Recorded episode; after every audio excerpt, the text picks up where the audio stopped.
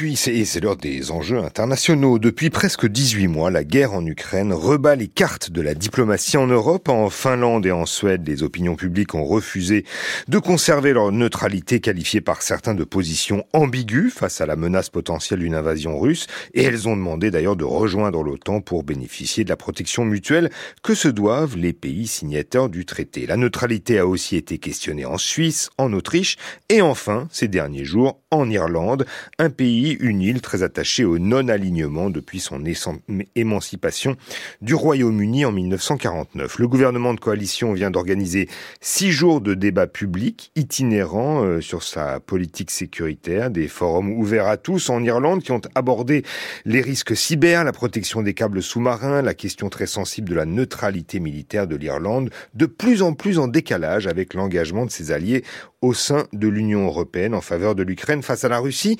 L'Irlande n'est pas en reste. Elle a d'ailleurs euh, néanmoins accueilli pas moins de 70 000 réfugiés ukrainiens. Sauf que la neutralité reste en débat. Alors pour bien comprendre ce qui est en jeu, nous sommes en ligne ce matin avec Christophe Gillissen. Bonjour. Bonjour. Vous êtes professeur de civilisation britannique et irlandaise à l'université de Caen Normandie.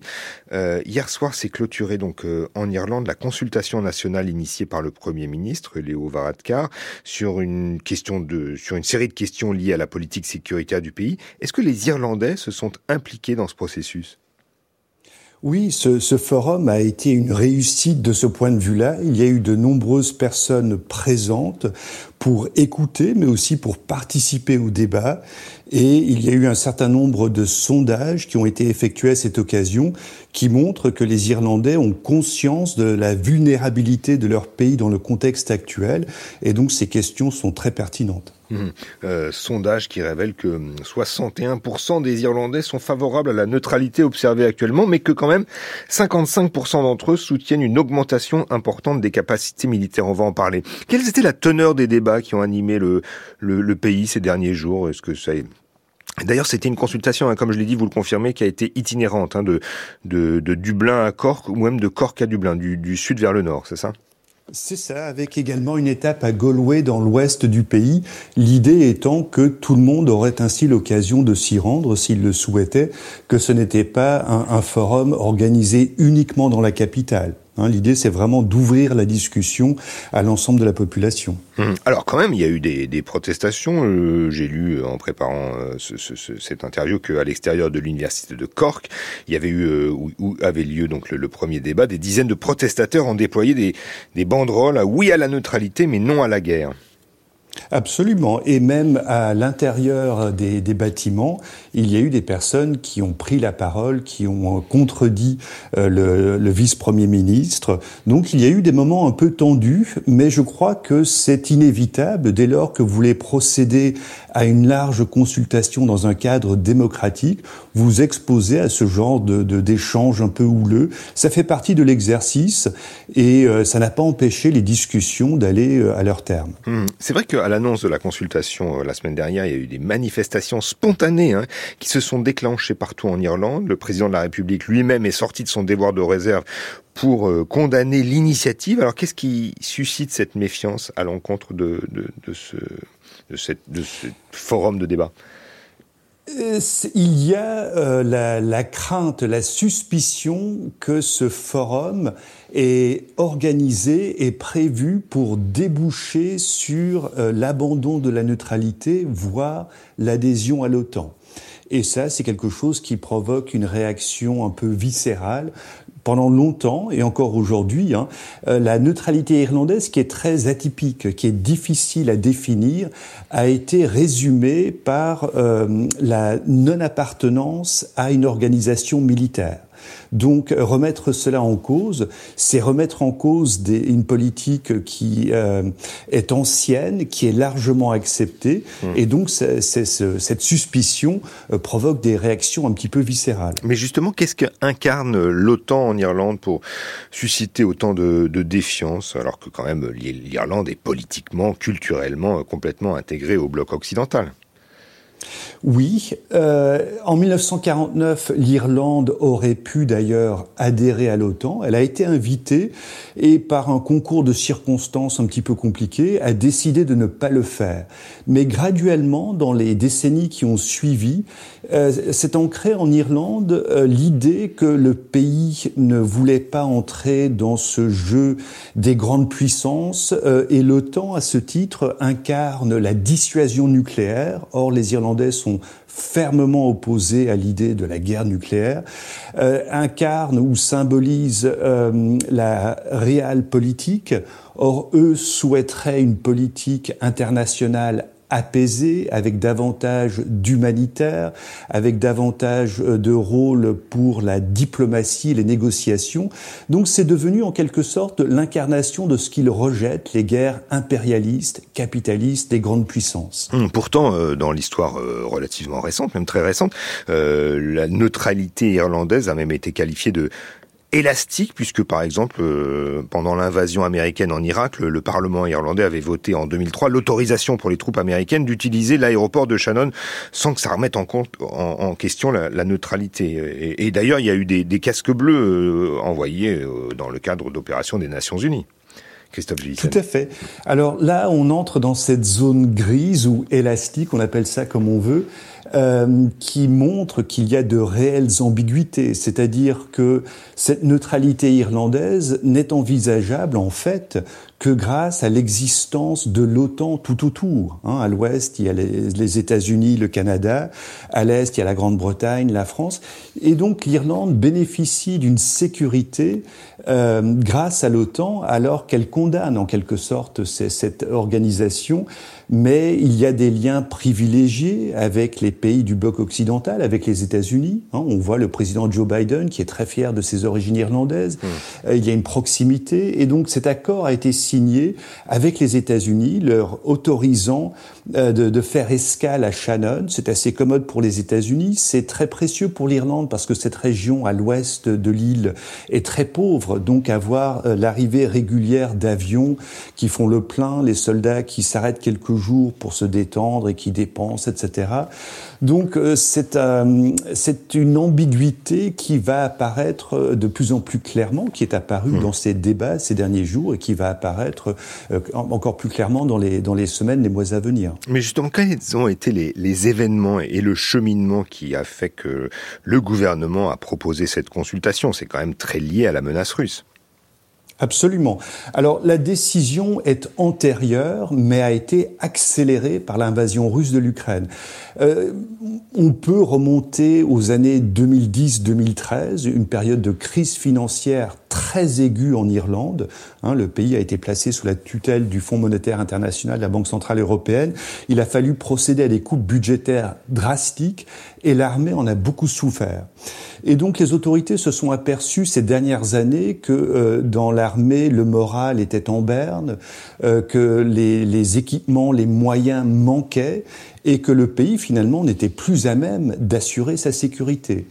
Et euh, autre élément, depuis plusieurs années déjà, alors il y a 2014, l'annexion de, la Crimée par la Russie par exemple, mais aussi euh, les, les, tensions croissantes avec la montée en puissance de la Chine, euh, les autorités se sont euh, rendues compte que l'environnement international était en mutation profonde et qu'il convenait donc de procéder à une révision de la politique de sécurité du pays.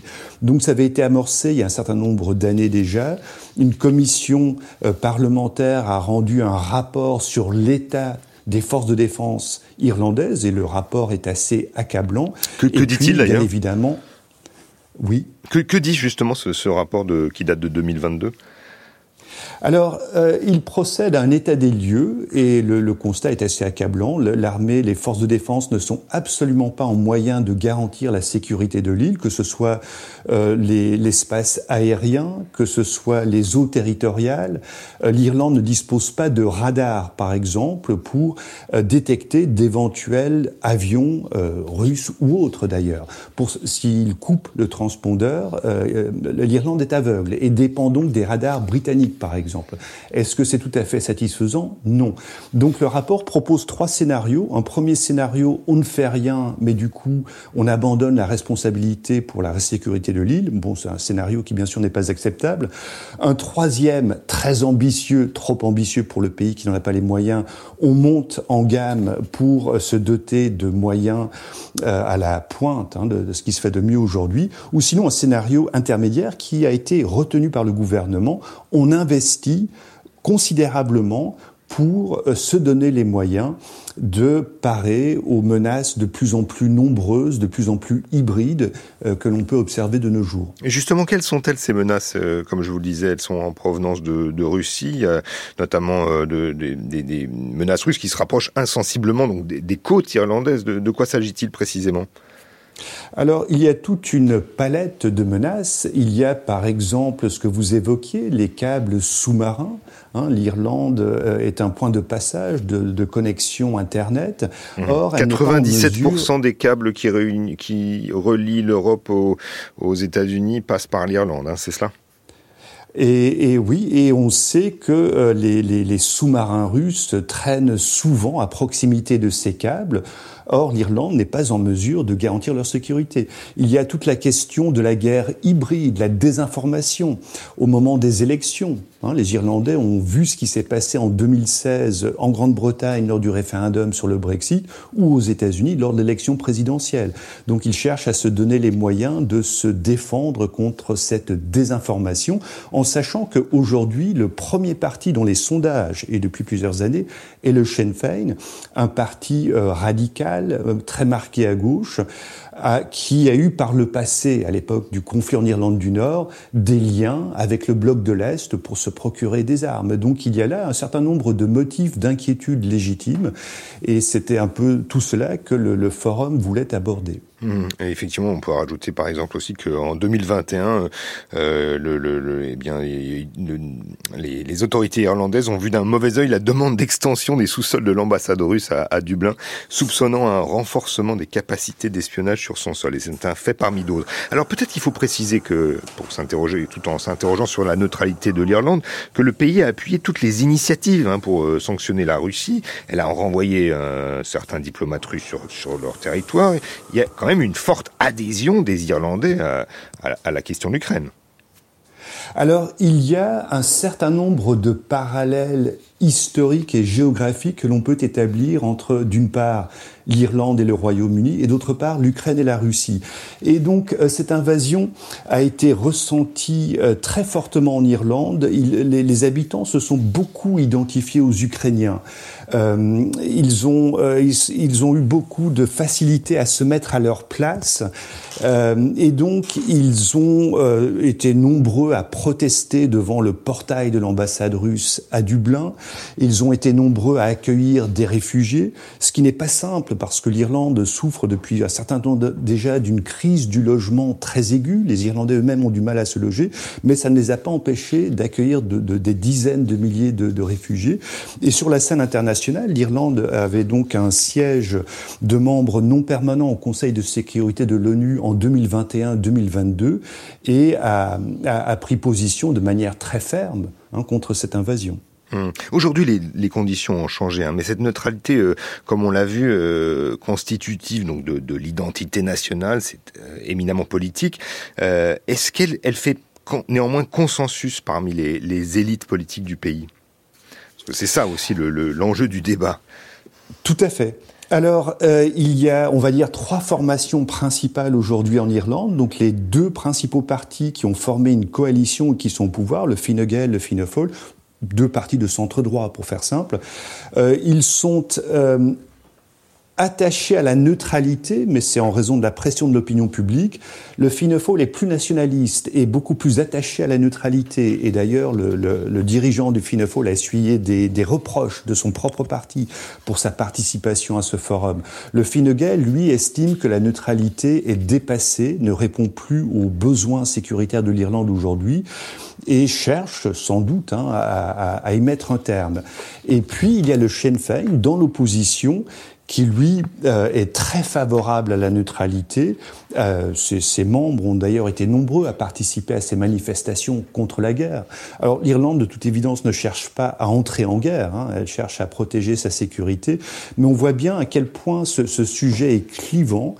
Et euh, c'est précisément pour cela aussi que ce forum a été organisé, le but étant de discuter de tout cela de manière informée, rationnelle et démocratique pour arriver à une décision qui soit à la fois largement approuvée par l'opinion publique et surtout en adéquation avec les, les besoins du moment. On voit bien que cette question de la neutralité euh, irlandaise euh, s'est construite en opposition euh, avec le, le, le, Royaume-Uni et l'histoire entre l'Irlande et le Royaume-Uni. Et puis il faut rappeler, comme je le disais quand même, qu'il y a 70 000 réfugiés ukrainiens qui ont été accueillis en Irlande ces dernières années, auxquels eh bien, les, les, formalités de demande d'asile ont été épargnées. Merci beaucoup Christophe Gillissen de nous avoir éclairé sur cette question de la neutralité irlandaise à la, au moment de la guerre en Ukraine. Je rappelle que vous êtes professeur de civilisation britannique et irlandaise à l'Université de Caen, Normandie.